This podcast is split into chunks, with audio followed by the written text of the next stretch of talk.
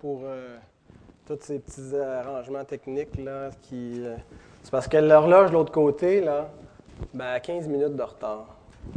Moi, je me fiais dessus. Puis là, ben, quand j'ai vu qu'on était déjà, qu'il était déjà 5, minutes passées 10 heures, que j'avais pas pu installer le microphone et puis tout ça. Et là, j'avais fait des tests cette semaine. Alors, ça avait tout déréglé. Alors, je suis désolé. Mais bientôt, on va être devenus des experts. Alors voilà. Bon matin. Bonjour à ceux aussi qui nous écouteraient de la maison par Internet. Bienvenue parmi nous par une présence virtuelle, mais non moins euh, réelle. Je vous invite à ouvrir la parole du Seigneur dans l'Évangile de Matthieu au chapitre 6.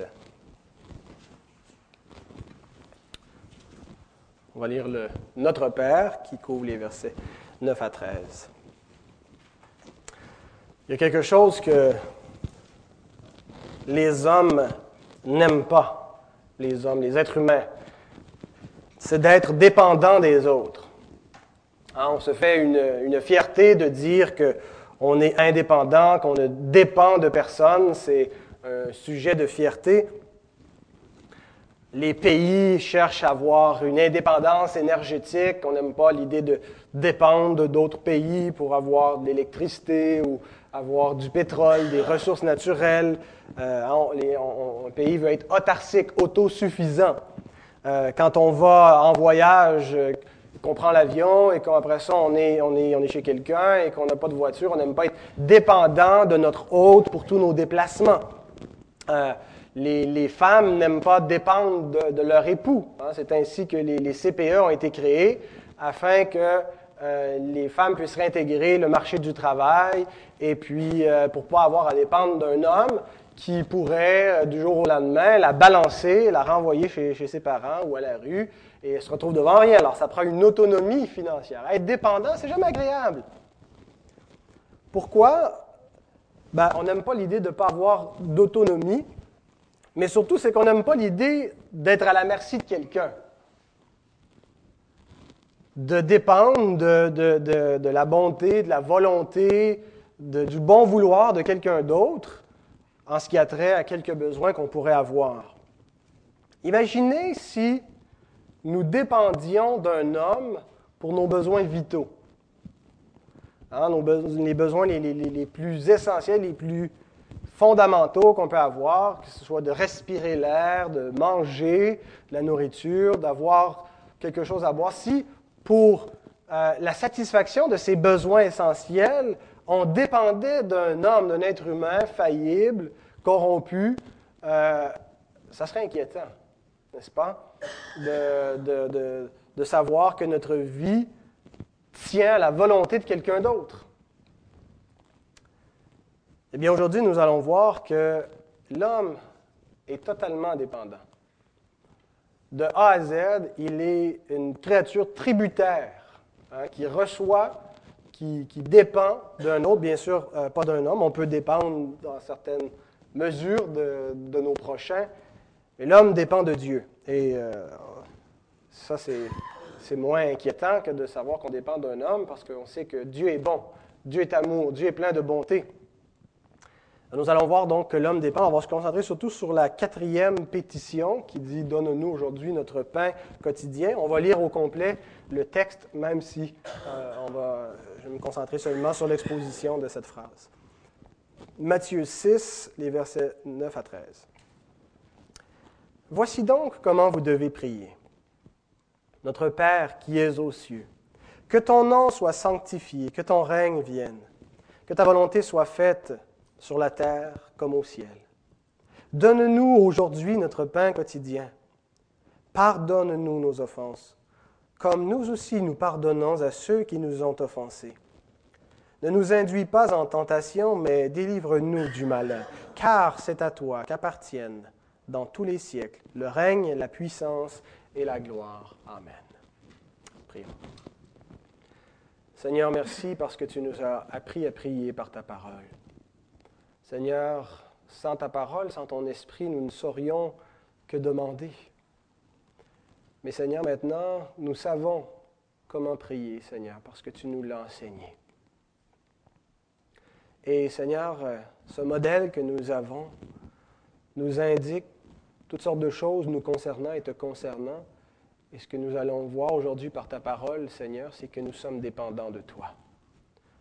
Seigneur, nous le savons parce que tu nous l'as enseigné, tu nous l'as montré au cours de notre vie combien nous sommes dépendants de toi. Et pour le pécheur, ça peut être inquiétant de dépendre d'un Dieu dont il est ennemi par sa condition, mais pour nous, tes enfants, Seigneur, c'est le plus grand bonheur, le plus grand réconfort de savoir que tu prends soin de nous, de savoir que tu veilles sur tes enfants, que tu prends un tendre soin, Seigneur, que tu réponds à nos besoins. Et Seigneur, nous voulons nous confier en toi pour tous nos besoins. Nous voulons dépendre de toi, Seigneur. Nous voulons attendre de toi le secours, attendre de toi, Seigneur, les bénédictions, attendre de toi le soutien. Et Seigneur, nous voulons te remercier. Aujourd'hui encore, nous sommes venus pour t'adorer, pour te rencontrer, pour t'écouter et pour t'offrir nos actions de grâce, Seigneur. Merci de ce que cette semaine tu as été avec nous, de ce que tu nous protèges, de ce que tu pourvois tous nos besoins. Merci aussi pour les épreuves, Seigneur, qui sont difficiles, mais par lesquelles tu nous façonnes. Seigneur, merci pour ton pardon, pour ta grâce. Chaque fois que nous nous égarons, chaque fois, Seigneur, que nous péchons, chaque fois que nous transgressons ta parole, Seigneur, ce n'est pas un juge, ce n'est pas euh, une condamnation que nous retrouvons, mais c'est ta grâce, c'est ta bonté, Seigneur, qui est prête pour tous ceux qui viennent à toi, qui confessent leurs péchés, Seigneur. Merci, Seigneur, pour tout cela. Merci de nous avoir fait dépendants de toi, Seigneur, parce que toi seul es puissant, toi seul est amour pour qu'on puisse dépendre à ce point. Gloire à ton nom, Seigneur. Ouvre notre intelligence, Seigneur. Encore une fois, nous dépendons de toi ce matin pour une saine et claire et profonde compréhension de ta parole, Seigneur. Que nos cœurs puissent euh, être remplis, Seigneur, par ta présence. Et c'est en Jésus que nous te le demandons. Amen.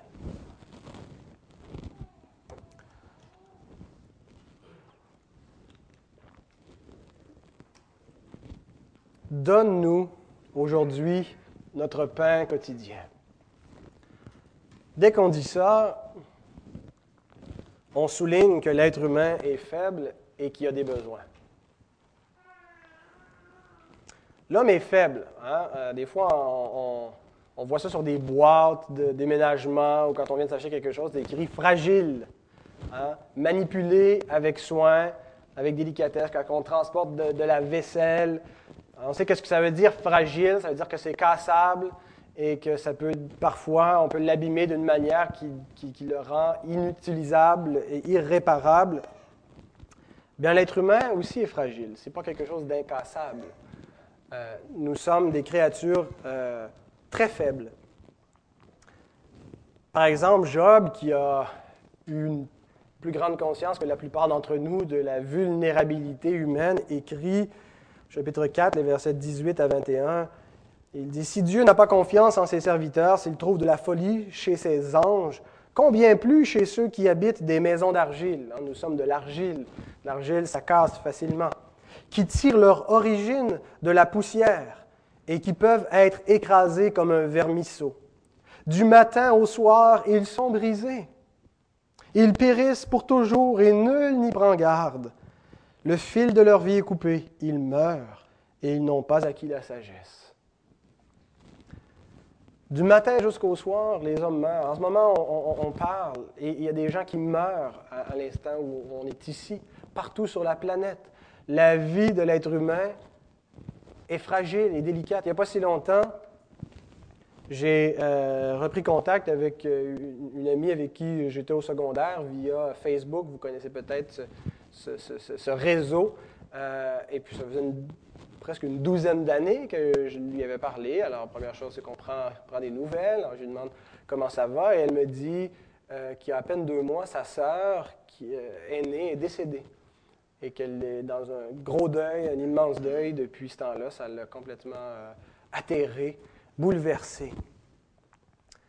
Et avant de prendre de ses nouvelles, je n'avais pas lu sur son babillard parce qu'effectivement, il y avait plein de mots de condoléances et puis de, parlait de. donc, c'était évident qu'il venait d'arriver quelque chose.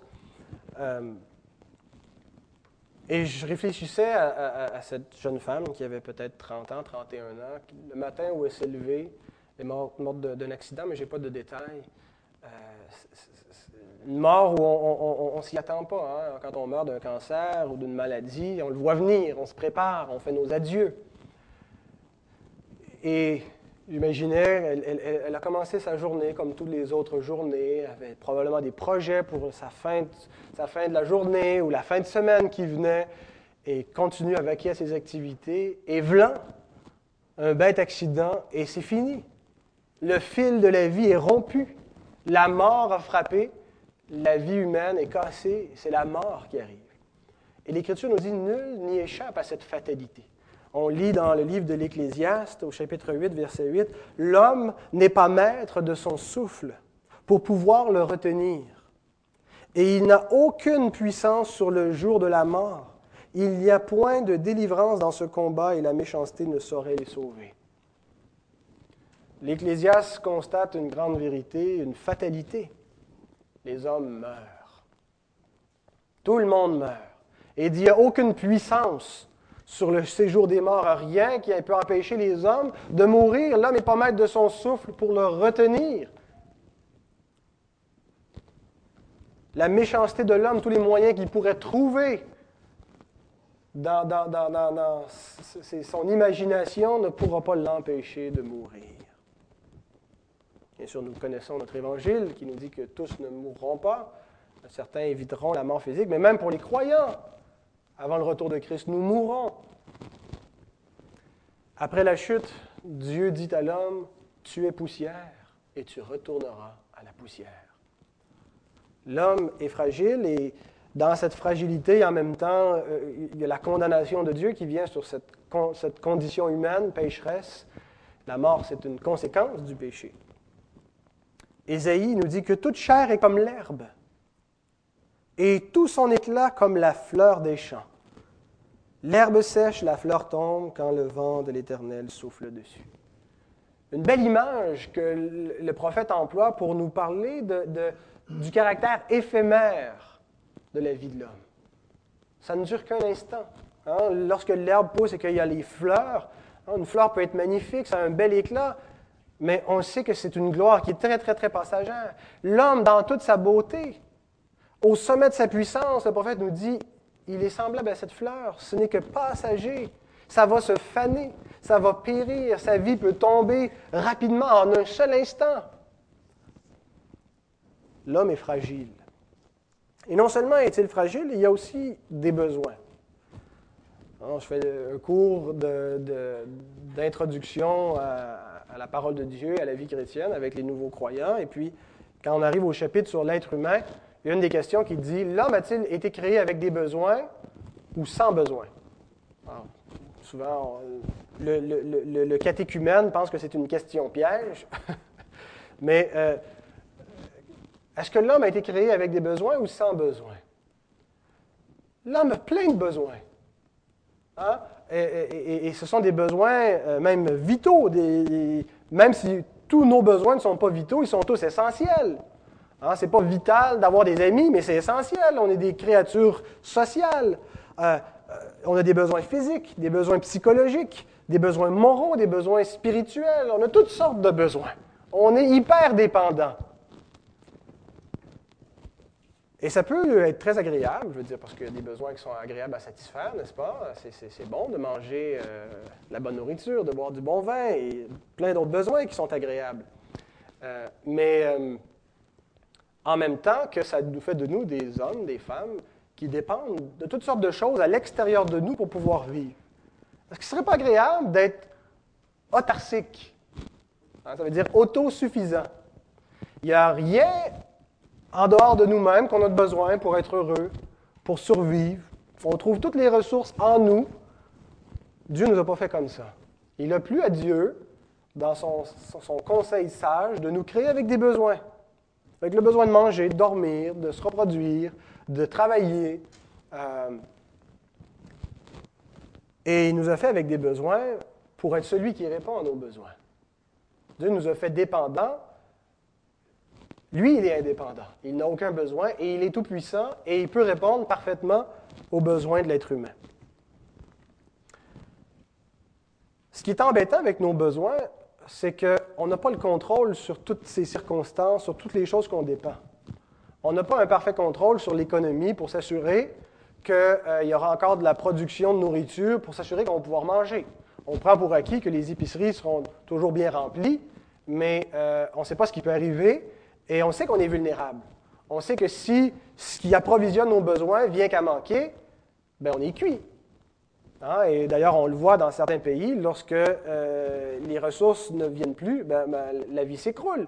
Toutes les choses superficielles euh, tombent et on, en vient aux besoins essentiels et c'est une question de survie et beaucoup meurent.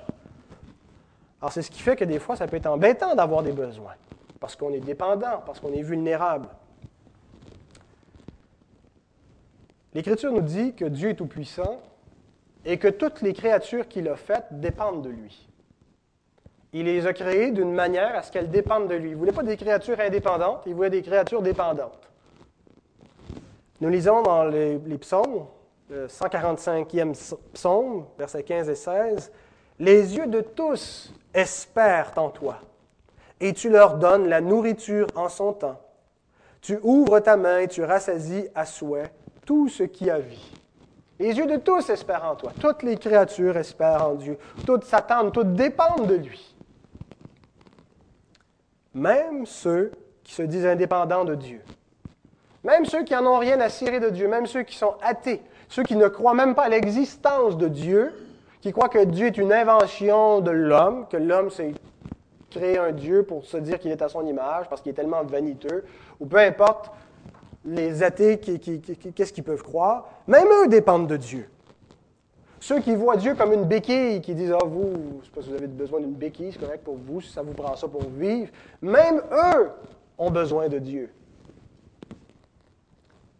J'aime beaucoup l'épisode où Paul s'en va avec Barnabas à, Lystre. Euh, de l'évangélisation, se promène d'une ville à l'autre, prêche la parole, il y a toutes sortes d'aventures extraordinaires qui leur arrivent. Et Lystre, c'est assez particulier dans Acte 14, les versets 15 à 17. Paul se pointe là, euh, commence à annoncer la parole, prêche l'Évangile, puis le texte nous dit qu'il y avait un homme qui était là, qui, ne marchait pas, qui avait un problème, une paralysie, et, puis il regardait Paul, et Paul vit qu'il avait la foi pour être guéri.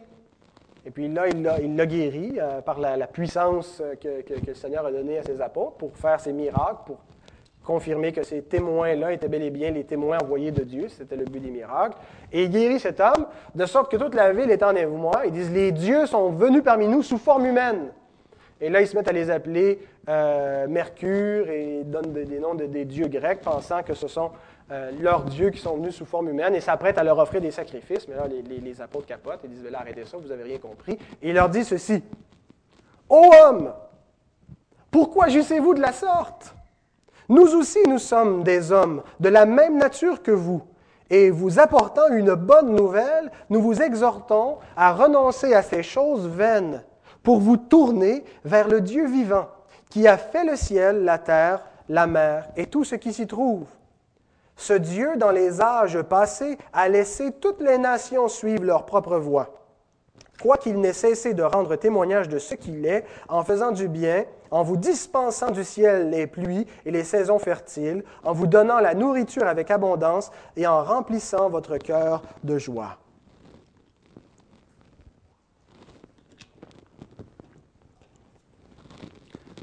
Paul est en train de leur parler d'un Dieu qu'ils ne connaissent pas et qui pourtant été très, très, très présent dans leur vie depuis qu'ils existent. Il dit Dieu, a laissé toutes les nations suivre leur propre voie. Il a fait une révélation depuis la création, il s'est révélé une lignée, mais euh, tous n'ont pas conservé cette révélation-là, ils sont éloignés de la lignée euh, de, Noé, d'Abraham, et ainsi de suite, ont perdu la révélation, et Dieu les a laissés suivre leur propre voie, sont inventés des dieux, toutes sortes de faux dieux, ils ont une mauvaise compréhension de la divinité. Et Dieu les a laissés aller comme ça, mais il n'a pas cessé de leur rendre témoignage de qui il est. Et comment est-ce qu'il a fait ça? Ben, c'est en leur envoyant des pluies fertiles par sa providence, en, pourvoyant à tous leurs besoins, allant jusqu'à remplir leur cœur de joie. même l'équilibre mental, psychologique de l'être humain, le bien-être. Les athées qui vivent heureux, vivent heureux parce que Dieu leur accorde de vivre heureux dans sa grâce commune. N'est pas une grâce à salut, mais c'est une grâce où, Dieu prend soin de toute sa création, même celle qui, qui demeure rebelle et qui rejette sa grâce. Et Dieu leur rend témoignage comme ça. Qu'on le sache ou non, c'est Dieu qui pourvoit. Qu'on en soit conscient ou non, ça ne change rien. Qu'on l'accepte ou non, nous sommes dépendants de lui. Tous les êtres humains dépendent de Dieu, qu'on soit juste ou injuste, impie, qu'on soit bon ou méchant. Jésus dit qu'il fait lever son soleil sur les bons et sur les méchants. Il fait pleuvoir sur les justes et sur les impies. Alors comment est-ce que Dieu prend soin de nous? Comment est-ce que Dieu rend témoignage? C'est par ses soins providentiels, par sa providence. La providence de Dieu est tout à fait en harmonie avec les moyens naturels. Quand Dieu pourvoit aux besoins des hommes, il le fait d'une manière à les rendre participants, à les rendre responsables. Dieu ne nous a pas déresponsabilisés.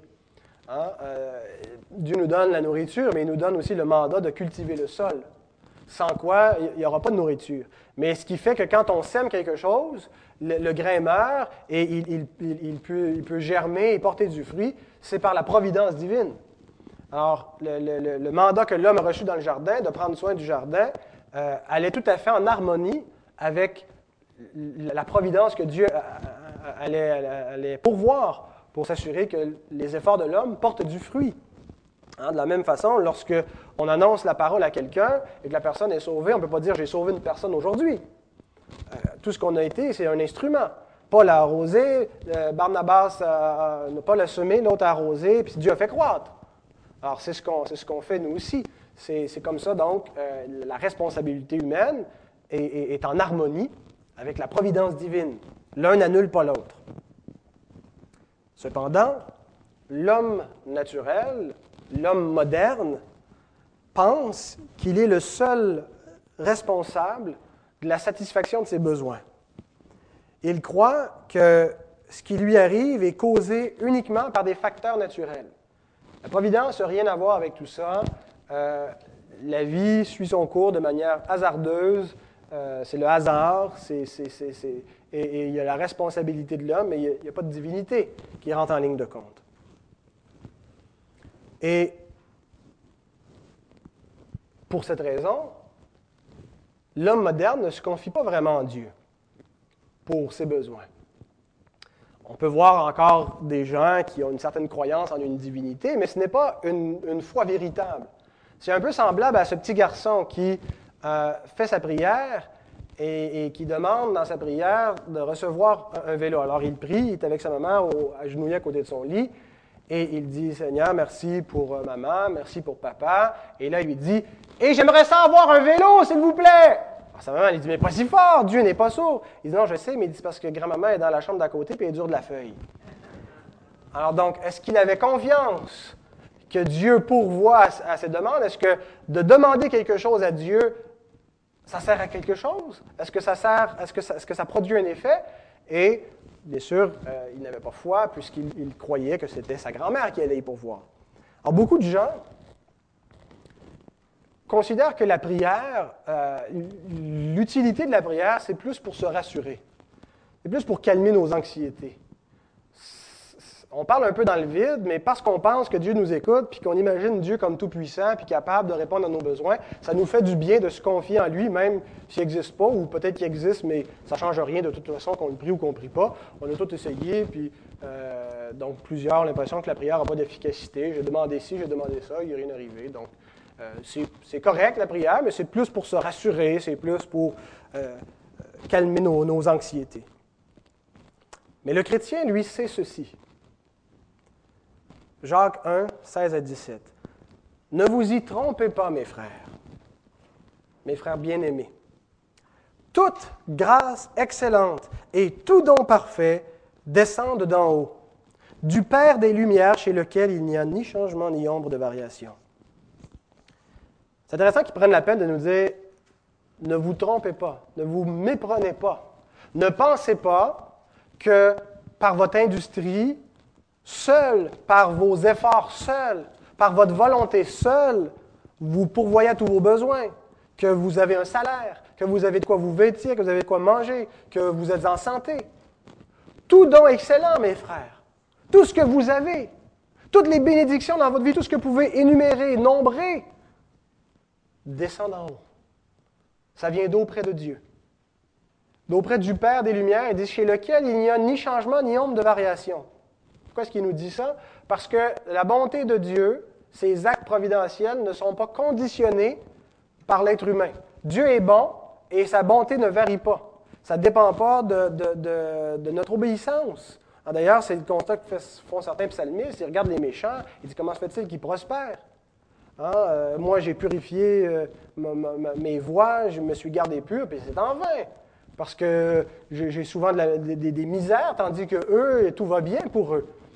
Parce que la bonté de Dieu n'a pas de variation, n'a pas de changement. Dieu demeure bon et il, déploie ses actes de bonté et de bienveillance envers tous les hommes sans tenir compte de ce qu'eux font. Ce n'est pas une rémunération, c'est un cadeau, c'est gratuit. Ça n'annule pas notre responsabilité. La Bible nous dit aussi qu'on moissonne ce qu'on sème. Euh, la bonté de Dieu nous laisse moissonner ce qu'on sème. Mais Dieu donne de bonnes choses à ceux qui n'en méritent pas. Voilà le point. Alors, puisque le chrétien sait que c'est Dieu qui lui donne le pain quotidien, il sait donc à qui demander. Il sait, avant d'aller travailler pour son pain, qu'il y a quelque chose de plus fondamental que ça à faire. Avant d'exercer sa propre volonté pour, euh, en employant les moyens naturels pour pourvoir à ses besoins, il y a quelque chose qui vient avant. Et c'est de s'adresser à Dieu et lui demander de pourvoir à ses besoins.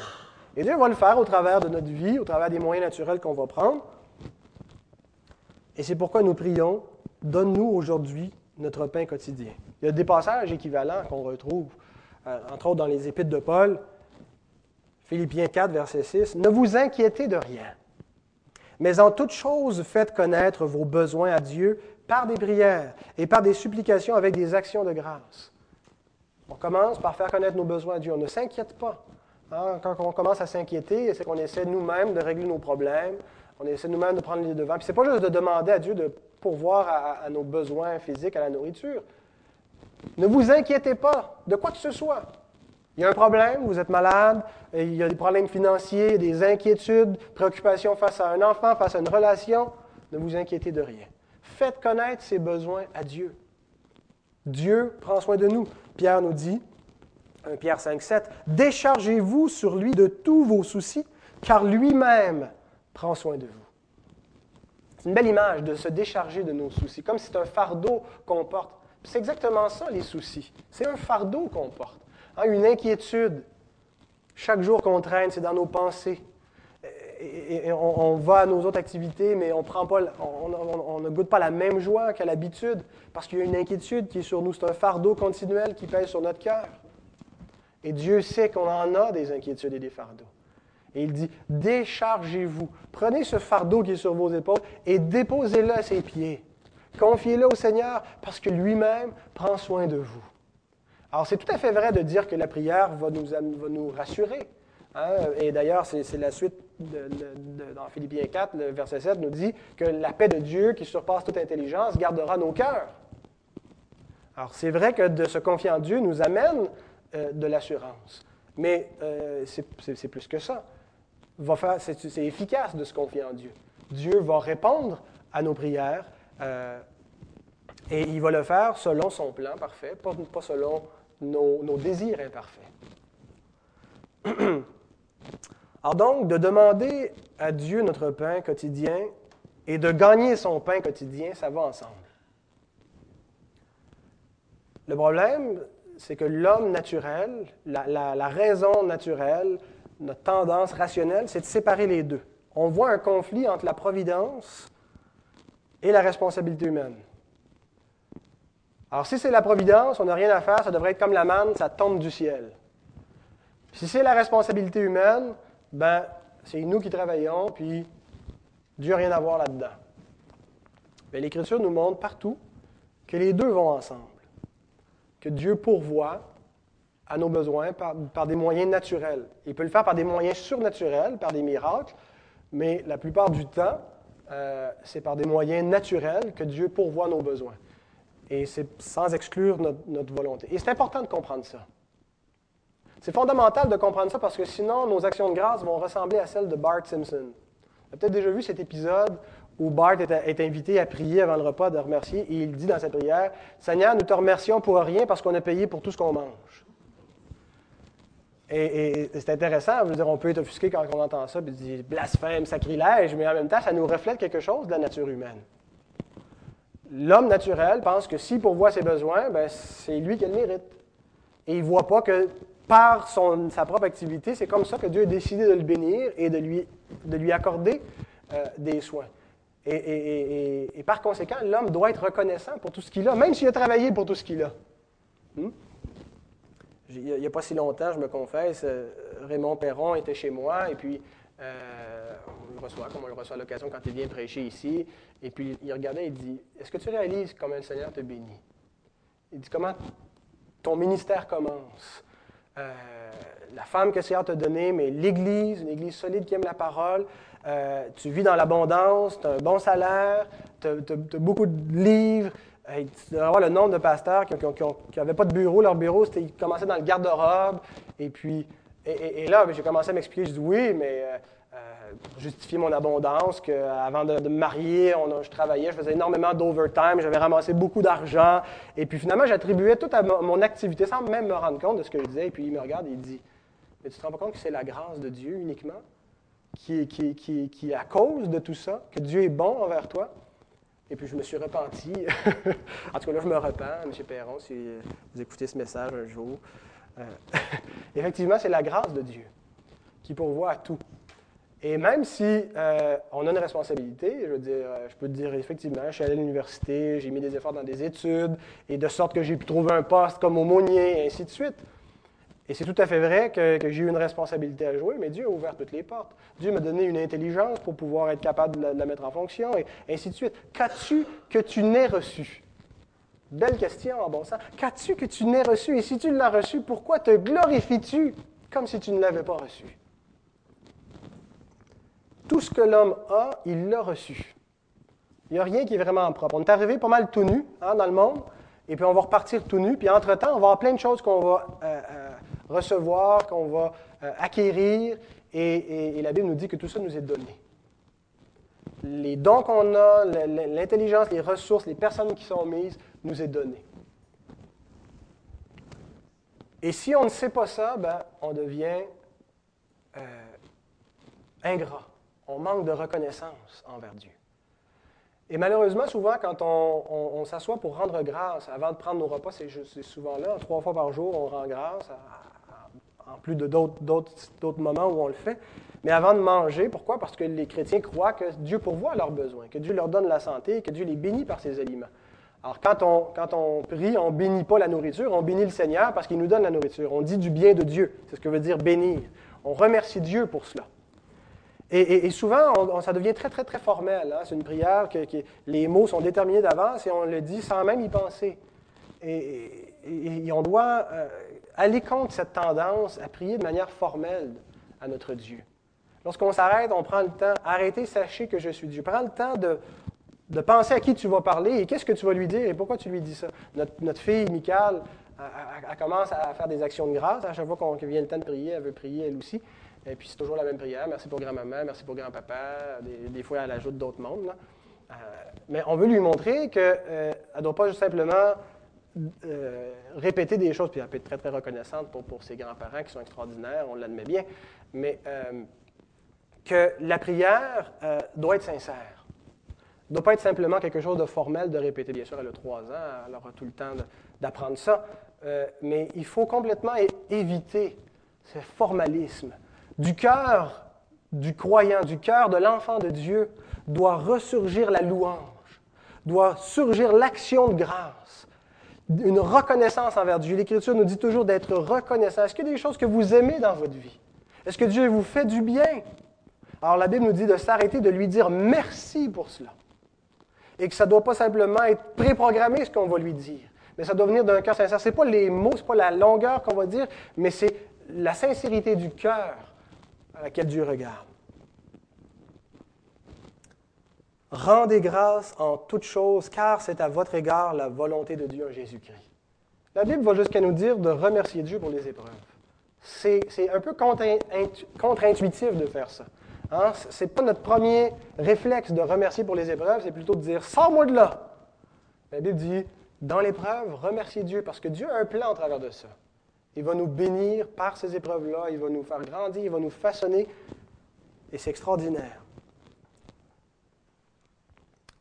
Quel est le rythme de nos demandes et suivi de nos actions de grâce? À quel rythme on doit faire ça? Est-ce qu'on peut, est-ce que c'est un rythme hebdomadaire? Seigneur, donne-nous cette semaine nos besoins, le, pain qu'on a besoin pour la semaine. Seigneur, donne-nous pour le mois le pain qu'on a besoin. Seigneur, donne-nous pour l'année. Le Seigneur nous donne un rythme quotidien. Et c'est important de le souligner. Le, rythme de, nos, de nos demandes, de nos prières et de nos actions de grâce, c'est sur une base quotidienne. Donne-nous aujourd'hui le pain qui nous est nécessaire pour aujourd'hui. Le, terme veut dire une nécessité d'un jour. Euh, et, d'ailleurs, la, rémunération à cette époque, c'était une rémunération quotidienne. À chaque jour, les ouvriers étaient payés. On le voit dans certaines paraboles, ils viennent à la fin de la journée, ils sont rémunérés. Alors chaque jour, on demande à Dieu et on remercie Dieu. C'est sur une base quotidienne que le Seigneur veut qu'on dépende de lui. D'ailleurs, il dit, à chaque jour suffit sa peine chaque jour, c'est dans, le même contexte, c'est le même passage dans Matthieu 6. Donc, c'est sur une base quotidienne. En terminant, je veux souligner un, dernier point. C'est le fait qu'on doit chercher auprès de Dieu le nécessaire et non le superflu. Jésus ne nous enseigne pas à demander une boulangerie de pain, mais le pain nécessaire pour ce jour. Et le pain, bien sûr, on ne doit pas juste prier pour avoir euh, du pain. Le pain représente les, nécessités pour vivre. Hein. donc, euh, ça peut inclure la voiture, ça peut inclure l'hypothèque, euh, le vêtement. Le pain, c'est symbolique. le problème de l'homme, c'est que l'homme s'inquiète et l'homme convoite. Et c'est difficile de déterminer lequel de ces deux péchés vient en premier. Parce que les inquiétudes engendrent la convoitise, et la convoitise engendre les inquiétudes, et c'est un cercle vicieux. Quand on, convoite quelque chose, quand on désire quelque chose ardemment, on s'inquiète de ne pas l'avoir et on s'inquiète des moyens qu'on va prendre pour obtenir ce qu'on veut. Et c'est intéressant que dans le Sermon sur la montagne, dans le, même passage, euh, où Jésus parle de ne pas s'inquiéter pour les, richesses et de, les, trésors des ci-bas, mais de penser aux autres trésors, il, s'adresse à la fois à la convoitise et à l'inquiétude. Ça va ensemble. Et l'inquiétude nous mène souvent de fois à, se tourner vers maman plutôt que vers, vers Dieu. Et a un, épisode très intéressant euh, dans l'histoire du peuple d'Israël où on voit ce mélange d'inquiétude et de convoitise. C'est l'épisode de la manne dans le désert. Euh, c'est un long passage, je ne vais pas tout le lire, c'est dans Exode 16 en particulier les versets 17 à 28, euh, l'Éternel commence par donner le commandement. Il dit, je vais vous donner à chaque jour la manne. Vous allez chercher ce qu'il vous faut pour une journée. Vous n'en prendrez pas plus. Parce que de toute façon, si vous en prenez plus pour en garder pour les autres jours, elle ne se conservera pas. Les vers vont se mettre dedans, ça ne sera pas bon. Alors vous allez prendre ce qu'il vous faut chaque jour. Puis donc c'est ce que le peuple fait, puis ça nous dit que celui qui en avait plus n'en avait pas trop, celui qui en avait moins n'en manquait pas. Chacun avait ce qu'il lui fallait selon ses besoins. Et par contre, il y en a qui ont essayé d'en garder pour les autres jours. Pourquoi? S'inquiétaient que la provision ne serait pas au rendez-vous le lendemain. L'inquiétude. Et par conséquent, ils transgressaient la parole de l'Éternel. Et Dieu avait dit, le sixième jour, vous allez en ramasser une double portion. Sortirez pas le sabbat, c'est un jour de repos, vous ne travaillerez pas et, et vous n'irez pas en prendre. Et ça va être une provision spéciale, elle va se conserver deux jours. Et c'est ce qui arrivait, mais quand même, il y en avait qui sortaient le jour du sabbat pour aller ramasser. Et l'Éternel dit à Moïse, Jusqu'à quand transgresserez-vous ma parole? Jusqu'à quand arrêterez-vous d'avoir confiance en moi? C'est quoi son problème au peuple? N'avait pas la foi, s'inquiétait, n'avait pas la confiance dans la providence divine. Et chaque fois que nous commençons à nous inquiéter pour nos besoins, nous nous éloignons de Dieu. Parce que c'est rarement des, inquiétudes pour des besoins vitaux. Hein. Euh, la plupart d'entre nous, On ne s'inquiète pas tellement de savoir si on va avoir euh, de la nourriture à manger aujourd'hui, quoi que ça pourrait arriver.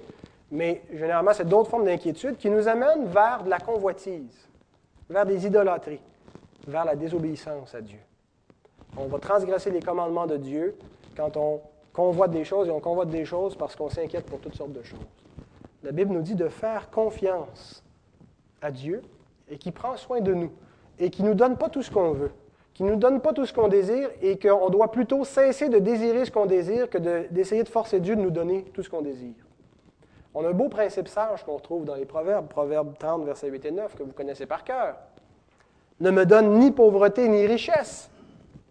Accorde-moi le pain qui m'est nécessaire, de peur que dans l'abondance je ne te renie et ne dise Qui est l'Éternel? ou que dans la pauvreté je ne dérobe et ne m'attaque au nom de mon Dieu. Désirez-vous devenir riche? Avez-vous l'ambition d'être riche? Tu vas avoir un million dans un compte de banque. Tu dois avoir un sentiment de liberté extraordinaire, de, puissance. Qu'est-ce qui peut. Tout ce que tu as envie de faire, il n'y a personne qui te bloque. Tu arrives au restaurant, puis tu veux cette place-là, puis il y a quelqu'un qui l'occupe, tu dis Écoute, je te donne 1000 pièces, tu t'enlèves-tu de là? Tu me laisses-tu ma Sentiment de puissance, c'est ce que les hommes désirent. Avez-vous parfois cette ambition un peu secrète, peut-être pas grossièrement comme je l'ai décrite, mais d'avoir de l'argent hein, et de s'assurer notre autonomie, de dire oh, j'aurais plus besoin de travailler, de devenir riche. Et vous inquiétez-vous des moyens pour y parvenir? Comment je vais faire pour devenir riche? Est-ce que c'est une préoccupation? Est-ce que c'est une, euh, une inquiétude? Eh bien, si c'est le cas, abandonnez immédiatement cette ambition. Ce n'est pas un péché d'être riche. Dieu accorde de la richesse à des hommes. Par contre, la cupidité, l'amour de l'argent, la recherche avide des moyens d'abondance et du luxe, c'est un péché. La convoitise, la Bible nous dit, euh, pas la convoitise, mais la cupidité, la Bible nous dit que c'est une idolâtrie. C'est que de plutôt que de chercher en Dieu notre réconfort, notre bonheur, on le cherche dans les moyens de la terre. Et on a cet avertissement de l'apôtre Paul, 1 Timothée 6, 9 à 10, dans des termes très, très, très, très sévères où il décrit la misère des riches. Ceux qui veulent s'enrichir tombent dans la tentation, dans le piège et dans beaucoup de désirs insensés et pernicieux, qui plongent les hommes dans la ruine et la perdition. J'aimerais juste souligner, avant de continuer à lire le texte, Paul ne s'oppose pas à la richesse. Mais il dit à ceux qui désirent être riches. Parce qu'ailleurs, il dit recommande aux riches d'être généreux, de faire des libéralités et de ne pas se confier dans leur richesse, mais de se confier en Dieu. Il ne dit pas si vous êtes riche, devenez pauvre, donnez tout. Il dit si vous êtes riche, Dieu vous a donné des richesses, vous a rendu prospère. Gloire à Dieu. Mais ne désirez pas l'argent, ne commencez pas à, à, être obsédé, à convoiter, à désirer être riche, parce que c'est quand on le fait, on tombe forcément dans la tentation, dans le piège et dans beaucoup de désirs insensés et pernicieux. Donc, verset 10, car l'amour de l'argent est une racine de tous les maux. Et quelques-uns, en étant possédés, se sont égarés loin de la foi et se sont jetés eux-mêmes dans bien des tourments. Des mots très, très, très forts. Et Paul a tout à fait raison. Bien sûr, c'est inspiré, hein, c'est sûr qu'il a raison. L'amour de l'argent, c'est une racine de tous les maux. Qu'est-ce que ça veut dire? Une racine de tous les maux. Ça ne veut pas dire que si on aime l'argent, tous les maux MAUX vont, nous arriver. Mais tout peut potentiellement nous arriver. L'argent peut être une cause de divorce, euh, peut être une cause de, fraude, et ça nous mène en, prison, euh, à toutes sortes de malheurs. L'amour de l'argent est un piège. C'est réellement un piège. Vous savez, les convoitises, c'est un mensonge. On pense qu'on serait plus heureux si on avait ci, si on avait ça. On se raconte un mensonge à nous-mêmes et on y croit. La Bible dit qu'on se leurre nous-mêmes, comme, avec les poissons. Hein, on leur raconte un mensonge. On dit, tu vois le petit, le euh, qui flotte, là, qui est là, il est bon, mange-le. Et quand les poissons sont leurrés, ben, ils, mordent à la porte et c'est eux qui se font manger. Alors, s'ils savaient que c'est un mensonge, ils ne mordraient pas. Ben, la convoitise, c'est un leurre. C'est un mensonge. Qu'est-ce qu'on pense qu'on aurait de plus? Avec les convoitises, les, richesses qu'on convoite, qu'on n'a pas déjà? Est-ce qu'on serait plus heureux? Vous ne connaissez pas la parabole du, Mexicain? C'est dans un, évangile apocryphe, ce n'est pas dans les évangiles bibliques. La parabole du Mexicain, c'est un Mexicain qui fait la grasse matinée, se lève vers 10-11 euh, heures parce que c'est la belle vie, on peut faire la grasse matinée. Quand on est en vacances, on se lève tard. Et puis, après s'être levé, ben, il met son chapeau de Mexicain, bien entendu, et puis il s'en va sur le, fleuve, et puis il pêche ses poissons. il prend un peu de poissons, puis il en a suffisamment pour euh, nourrir sa famille. Alors, il revient, et puis lorsque ses enfants reviennent de l'école, il y a de la nourriture pour lui, pour euh, la famille, et puis le soir, ils prennent un bon temps en famille, ils invitent les, voisins, ils font la fiesta, jouent de la guitare, et puis ainsi de suite. C'est ça leur vie, c'est de la simplicité volontaire, et puis c'est la belle vie. Alors, il y a un Américain qui le regarde et qui lui dit Je regarde, là, il a tout le potentiel d'une petite PME. Alors, le Mexicain lui demande Comment ça ben, Il dit Là, au lieu de commencer à 10-11 heures comme un vrai fainéant, il dit Commence par te lever tôt, hein, réveille-toi à 6 heures, puis passe 7-8 euh, heures de plus sa rivière, puis tu vas ramasser plus de poissons. Mais dit que je vais faire avec ce poisson de plus, je n'ai pas de besoin. Mais non, mais c'est pas pour toi, tu vas aller le vendre au marché. Puis ça va me donner quoi? Ben, il dit l'argent. Avec l'argent, tu vas t'acheter une deuxième barque. Puis qu'est-ce que je vais faire avec ma deuxième barque? Bien là, tu vas avoir un employé. Ton employé va travailler pour toi. Puis vous allez en prendre encore plus, plus de poissons. Puis quand vous aurez beaucoup d'argent, ben, vous achèterez un vrai bateau de pêche. Puis avec des filets, puis il faut l'équipe. Là, ça va rouler ton affaire. Puis quand tu vas rouler euh, vraiment à full pin, là, tu pourras euh, coter ton entreprise en bourse. Et puis là, tu vas devenir euh, multimillionnaire. Puis il dit Qu'est-ce que je fais après? Il dit Après ça, tu peux te lever vers 10-11 heures. Il dit Quand tes enfants reviennent de l'école, vous mangez ensemble, vous faites la belle vie, vous faites la fiesta le soir. Et puis la vie est belle. Alors voilà. On ne serait pas plus heureux. La Bible nous dit qu'on aurait plus de soucis. Si on n'est pas capable de jouir maintenant de ce qu'on a, on ne sera jamais capable, peu importe ce qu'on aurait. L'Écriture nous dit que la vie d'un homme ne dépend pas de ce qu'il possède, ne dépend pas des biens qu'il a, dépend de Dieu. Et la Bible nous dit qu'on doit apprendre à être content. Hein. c'est ce que ça veut dire, se contenter, c'est être content. C'est pas, euh, on, a, une idée péjorative quand on entend le, verbe contenter. C'est comme, OK, je vais accepter, c'est un peu, un peu défaitiste. Mais l'idée, c'est d'être content, d'être reconnaissant. Se contenter de ce qu'on a, c'est de jouir de ce qu'on a maintenant. Je suis heureux de ce que le Seigneur a jugé bon de me donner. Si Dieu veut m'en donner plus, ça sera bienvenu, puis je serai heureux, puis je vais lui rendre grâce, mais je me contente de ce que Dieu me donne. Hébreu 13, 5, ne vous livrez pas l'amour de l'argent, contentez-vous de ce que vous avez. Car, ah, on a une raison. Pourquoi est-ce qu'on doit se contenter? Car Dieu lui-même a dit, je ne te délaisserai point et je ne t'abandonnerai point. Donc, lorsque nous disons, donne-nous aujourd'hui notre pain quotidien, nous nous rappelons que nous sommes dépendants de Dieu, que nous ne sommes pas indépendants, que nous ne sommes pas autarciques, que nous sommes avec plein de besoins et que ces, besoins-là dépendent de toutes sortes de circonstances à l'extérieur de nous sur lesquelles nous n'avons pas le contrôle, mais sur lesquelles Dieu le contrôle. Ensuite, nous nous rappelons que Dieu va prendre soin de nous. On est dépendant, mais c'est lui qui nous a fait dépendants et il est bon. Il va s'occuper de nous. Il ne nous oubliera pas. Il va, il va, il va pourvoir à tous nos besoins. Selon son plan. Selon son plan. Ce n'est pas une promesse, une assurance tout risque, la, providence divine. Le plan de Dieu peut inclure des épreuves extrêmement pénibles. Mais la Bible nous dit qu'il ne nous, est survenu aucune tentation qui ne soit humaine parce que Dieu, avec l'épreuve, envoie aussi le moyen pour la supporter, pour s'en sortir. Hein? Puis ça peut être la mort, l'épreuve. Mais même la mort ne nous sépare pas de Dieu. Et puis, lorsque nous disons Donne-nous aujourd'hui notre pain quotidien, nous nous rappelons aussi que nous devons éviter de convoiter. Ça nous garde des convoitises parce que nous avons confiance que ce que nous avons, nous l'avons parce que Dieu nous l'a donné.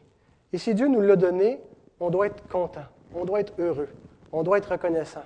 Dieu sait ce qu'il fait. Alors il ne nous reste plus qu'à dire merci Seigneur.